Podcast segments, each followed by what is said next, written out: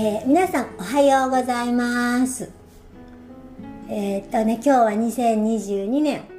8月の9日。えー、っと昨日をちゃんとおしゃべりして次の日になってます。えー、一夜明けて、うん、さっき起きたんですけどね。うんあのいつもならなんかこう全部お掃除したりとか何かやってから向き合うとかなんかその形的に自分のその縁起物じゃないけどそうちゃんと話していた自分の儀式っていうかな朝起きてちゃんとお風呂入って何かやってから何かをそのメッセージでも何でも一日を始める。それが自分のその縁起担ぎじゃないけどそういうものっていう固定概念があるっていうのに今話しながら気づいてます。うん、あの、瞑想をね、こう、してて、瞑想をすると、今この時に自然とこう向き合わないと瞑想にならないじゃないですか息を吸って吐いてってね。で昨日ちゃんのお話の中でそのちゃんのお話しする前にタルチ1号の電話の話の中で呼吸の話が出てね。ちゃんもその呼吸どうするんだっけ？みたいな話があって。呼吸ってそんな呼吸どうするんだっけとかこれでいいのかなとか。本当に私も含めてみんなで自分の呼吸の仕方を考えてるってなんかすごいなって思って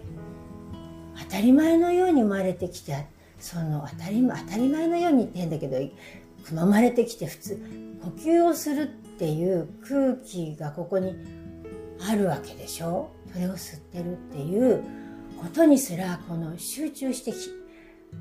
いなかったっていうその意識の変わり方っていうのとあとその呼吸を吸うのが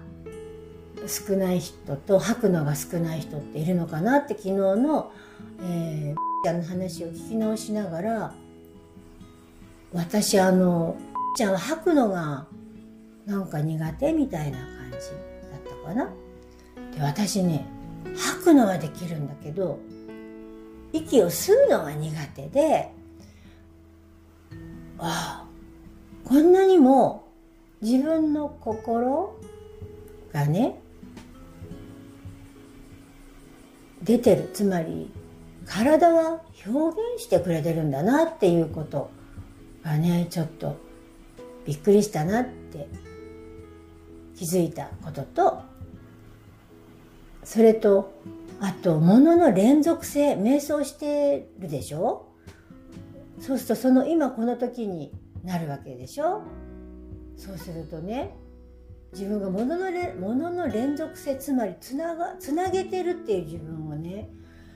あのなんかすごく浮いてきたっていうか何でもこうやってつなげてるんだなって思ったのがあののねお世話になっている方をねこの間、えーと、高原の方ねお車で案内した。でその時にそのお友達を案内した時にそのっていうね私がいつも飲んでるお水のところに連れてってでその方たちがその炭酸そこ炭酸水なんだけど炭酸水そこ飲んだ時に「わあこれは美味しいね」って言って喜んでたんですってで普通炭酸水ってあんまり美味しくなくて飲めないからっていう話ででね私今朝ちょっと起きてねちょっとお家のことをフラフラしてたらそれをふっと思い出してねでその炭酸水を気に入ったよって私にこう報告してくれた時に「お水買うかしら?」って、うん、あの言ってたわけよ。で言いながらなんかちょっとおかしいなってなんか思いながらでお水買うかしら買ってくれたら嬉しいな私なんか宣伝しちゃってみたいな感じでなんか言うんだけど浮いてるなと思ってたんだけど今朝それに気づいてお水を飲んで美味しかった。いいねこれ。おしまい。じゃない。その後それを気に入って買うか買わないかなんて。その時ではないだって。つまりその物語の作り方ってそうやってこう進化発展して常にガラクタを集めていくっていう一生懸命一生懸命っていうかこう自分に向き合って瞑想して今ここにななる状態が増えてきて頭の中がこうあまりこう何て言うのかな。散らかってない状態になってきたら新しく入ってきたことでガラクタをまた作ってるっていうか頭の中に入れちゃってるっていうあの私というものの存在をなんか知った？知ったっていうんででそれでちょっとこう話しようかなと思って今日はいつもと違う状態のまあ私のあり方で今の私ということであれば違う状態っていうのはないので今この時の木戸までお話をしています。うん、でえっと真実とそうでないものっていうものがあるって思ってた。でも真実っていうのはこの間タロチ1号がお嬢さんの話で自分の同志つまり悟りを得るため光明を得るためにつく同士は誰でもいいっていう話を分かち合ってくださってその話の中で同士が崖から飛び降りよって言って飛び降りて死んじゃったかなと思ってみんな見に行ったらそこで瞑想してたと。同士がそのここに火のもう燃え盛るお家の中にお前は入ってそこにずっといろって言われたら入って入っててもうみんな焼け落ちたお家のそのところにそのお弟子はお弟子さんは座って瞑想してた全くその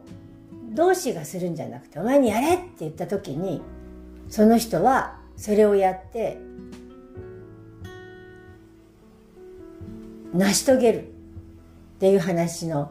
お話をね聞いてたのね。で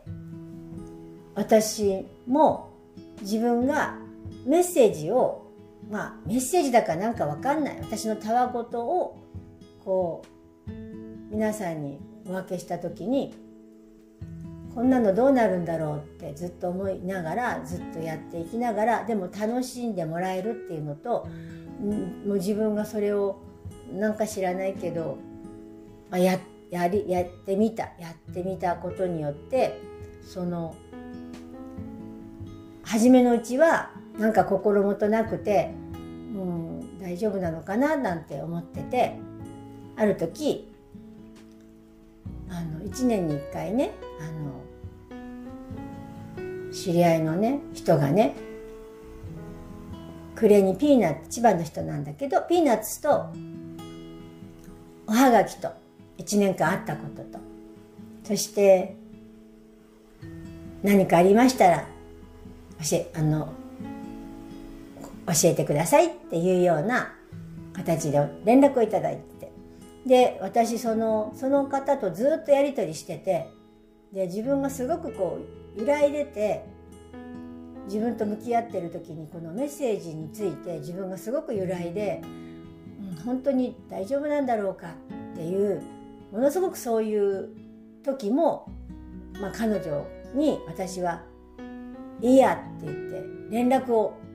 して何か「主人なんて言ってますかね?」とかなんかお兄ちゃんがお兄さんあのお兄さんああの兄弟の、ね、方が亡くなって「なんて言ってますかね?」とかなんかそういうことをねお話をメッセージという形でさせていただいてました。である時ねそれを彼女は本当にね喜んでこれで私また1年間頑張れますって泣きながらおっしゃったのね。でその時に私はこの人がそれで1年間生きられるんだったら嘘とか本当関係ないなってその時に思ったことがありましてでメッセージを続けるっていうふうになってましたでね今回その瞑想することによって真実というのはその人の中にあることだっていうことを何かこうはっきりと見えた気がしたんですねさっき朝。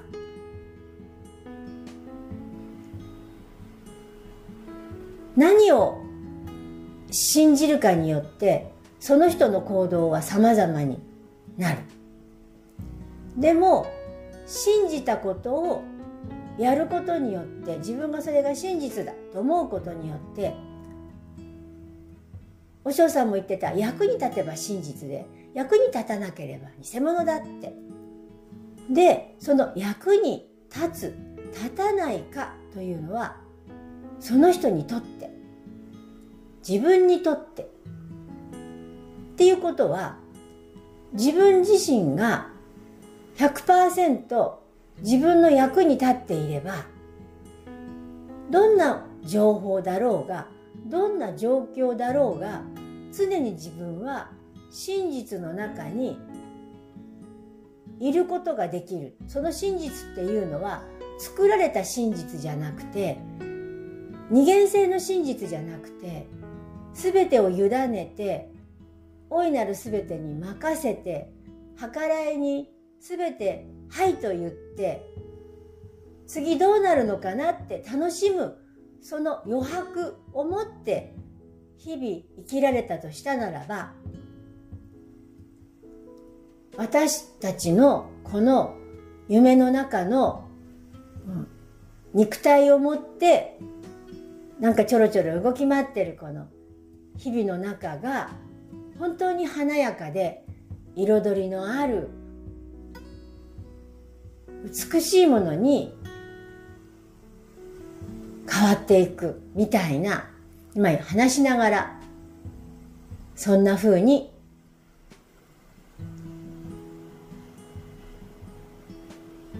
思いました。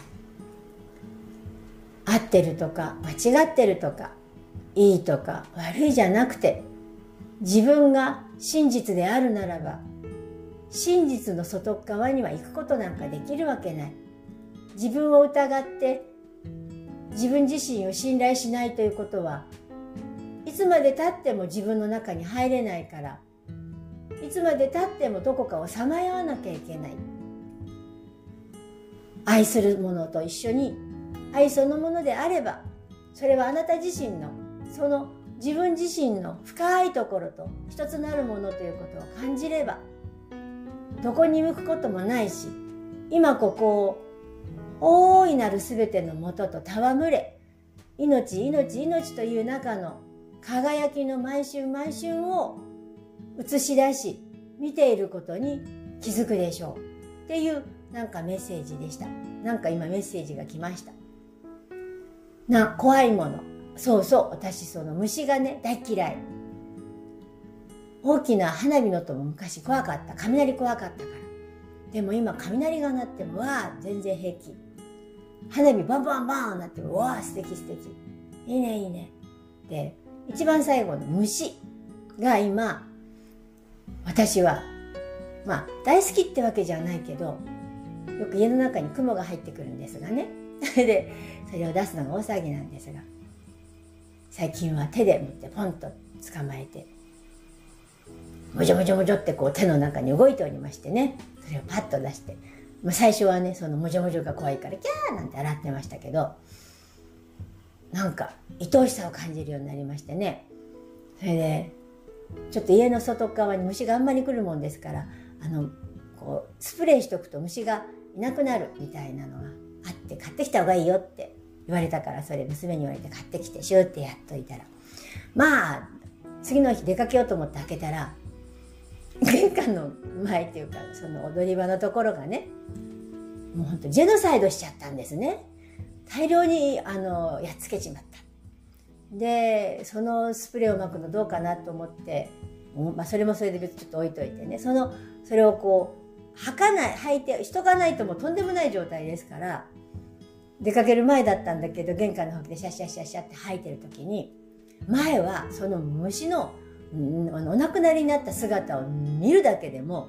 もうねプイーっていう感じでもう鳥肌もんでねうわーってこうなってたのにあまり何かを感じなかったんです。で取り取急ぎも自分の出かけるから排水溝のとこにこうまとめといてですねで出かけてちょっとバタバタしてたものだから玄関掃除できなくて昨日その夕方ねあのちょっと時間があったので玄関とベランダをねまたお掃除した時に、その玄関の踊り場のとこの排水溝、えー、セミが3匹。あとカメムシみたいのがねあのコロコロこうお亡くなりになっておりまして。で私はそのほうきで吐いたやつをまた今日またその新たにそのジェノサイドはしてないんですがあの虫がこう自然にお亡くなりになったのがあるの。でそれをまた吐きましてゴミと一緒に吐きまして排水溝の方に持ってきまして。でそれをこう、まあ、ビニールの手袋はしておりましたけど取りましてビニールの袋に入れましてっていう作業をしたんです前だったらね虫のなお亡くなりになった足を触っただけでも死にそうになるぐらいねイーってなるから触りたくないだけど別に何にも抵抗なく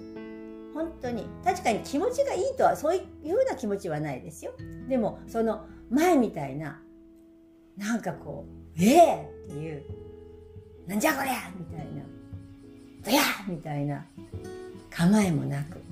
淡々とこの埋葬することができるというねこんなに変わりましたっていうのとあとゴキブリっていうものに対して私はものすごく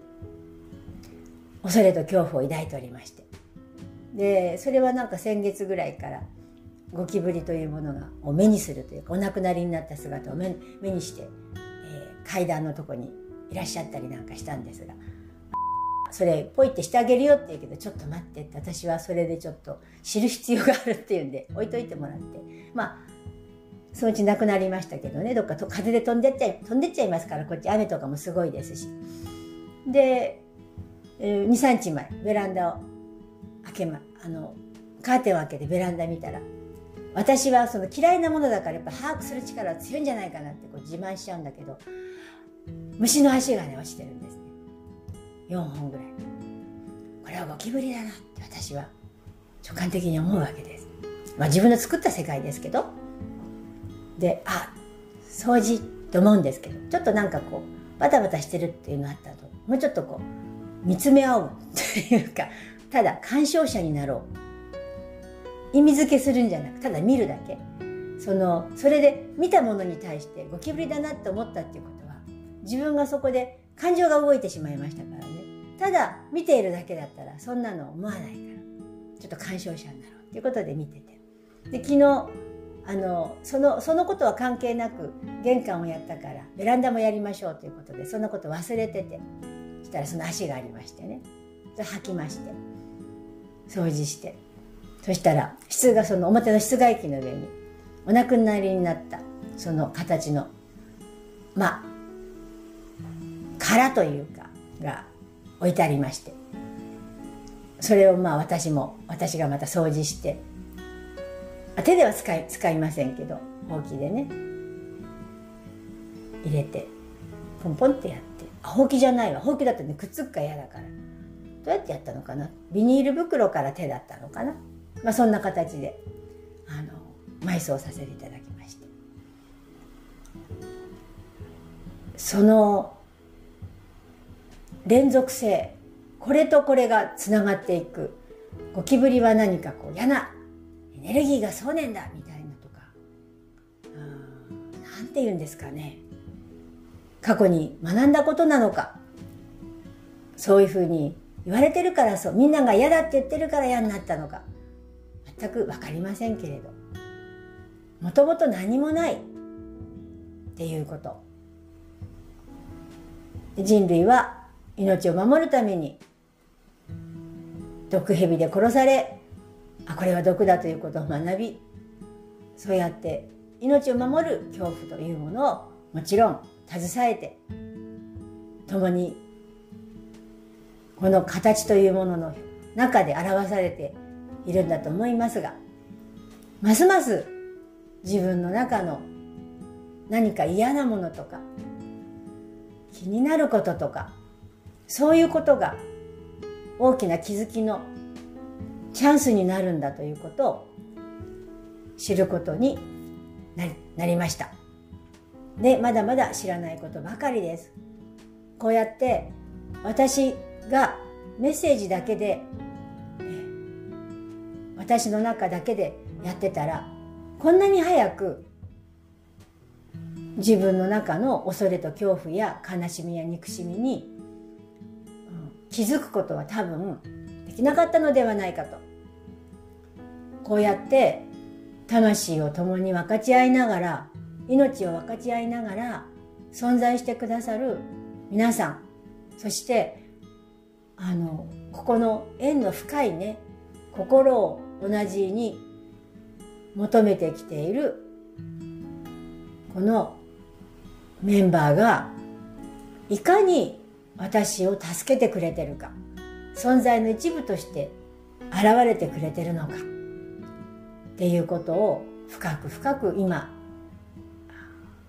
感じております。思っております。感じてる思ってる。なんだろう。こう表現が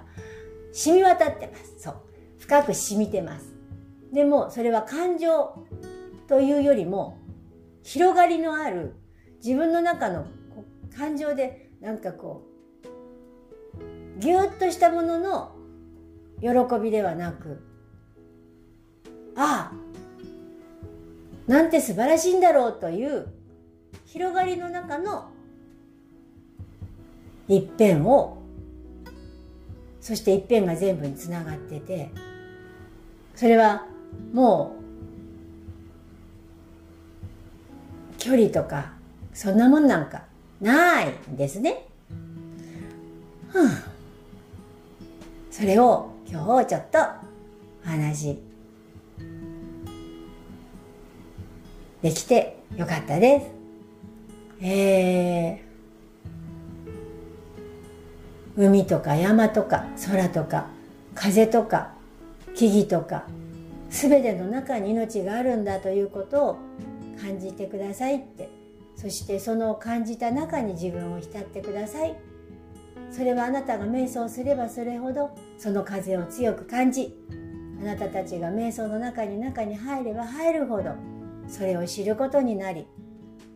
愛そのものである自分自身の本当に無限な命本当にあなたたちの持っている可能性。あなたたちが自分で作った世界の部屋ではなくあなたたちが本当に住んでいる場所。あなたたちが本当に存在しているところ。そんなものをあなたたちはこれから入ってもっともっと入っていける。そんな時代になりました。今この時だからこそ今このこの時だからこそこの瞬間だからこそあなたたちは時を超えて永遠の命の中の一コマの今この瞬間を生きているということそれがあなたたちの望むものであるならば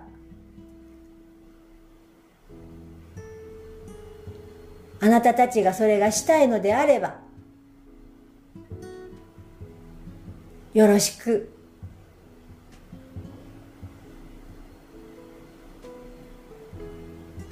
愛しています。はい。そうですね。このままあなたたちが行くことによりあなたたちが何を得るかはあなたたち次第ですね。ありがとうございました。この機会を与えてくれた結びさんに感謝します。これどっから来てんだろう。まあいいか。あなたは今どこから来てるんだろうか。というふうに思いましたね。これはあなたから来ているのですね。どこから起用がありませんね。あなたは話しながらいつもと違うやり方をしていました。最後の方にあなたはメッセージっぽくなってきたなと思った時に来るのを待っていました。自分から取りに行ったのではありません。ただそこに座って待ってました。そして待ってきた待ってたあなたが今喋ってるんです。見見えない存在と言ってどこかに行くのではありません。ここにいるあなたたちお一人お一人に全てがあるということです。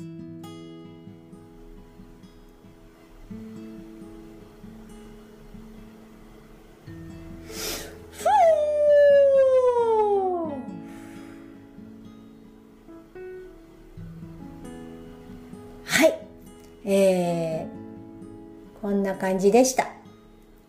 ここにいればよいと。お前はそこにいて呼吸してろと。つべこべ言うだと。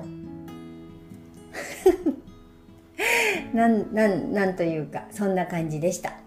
えー、またあのうん、なんか、なんか言わなくてもいいと思います。えー、パーちゃんのつれづれなるままに、えー、今朝、話したいと思い、思ったので話してみました。えー、聞いてくださった皆さん、最後までありがとうございました。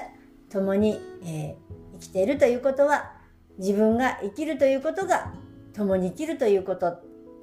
共に生きているということを感じるのは、自分も生きると共に生きている素晴らしさを体感できるのかなみたいなそんな気づきに感謝します一人はそう一人はなんだそうそう。タロチ1号がね一人は万人のために万人は一人のためにっていうのがなんか労働組合の言葉だったらしいんだけどね。前なんかあの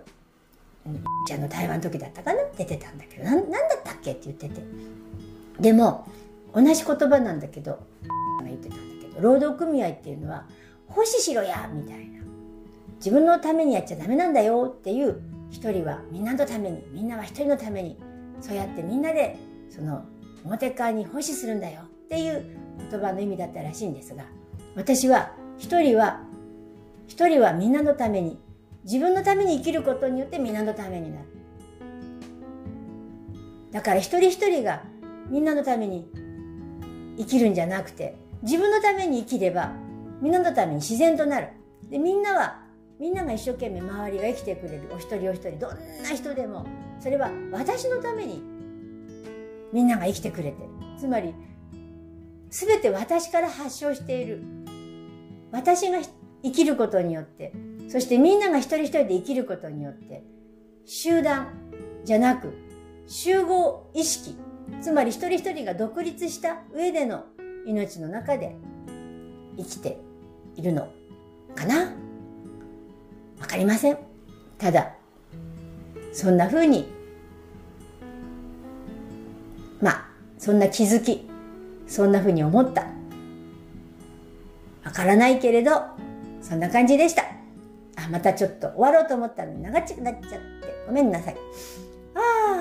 あ。で、パーちゃんのつれづれなるままに、木戸間チャンネルラジオ、えー、やろうと思ったからやってみました。ありがとうございました。えー、今日も瞑想して、えー、流れに任せて、やってみたいと思います。ありがとうございました。おしまーす。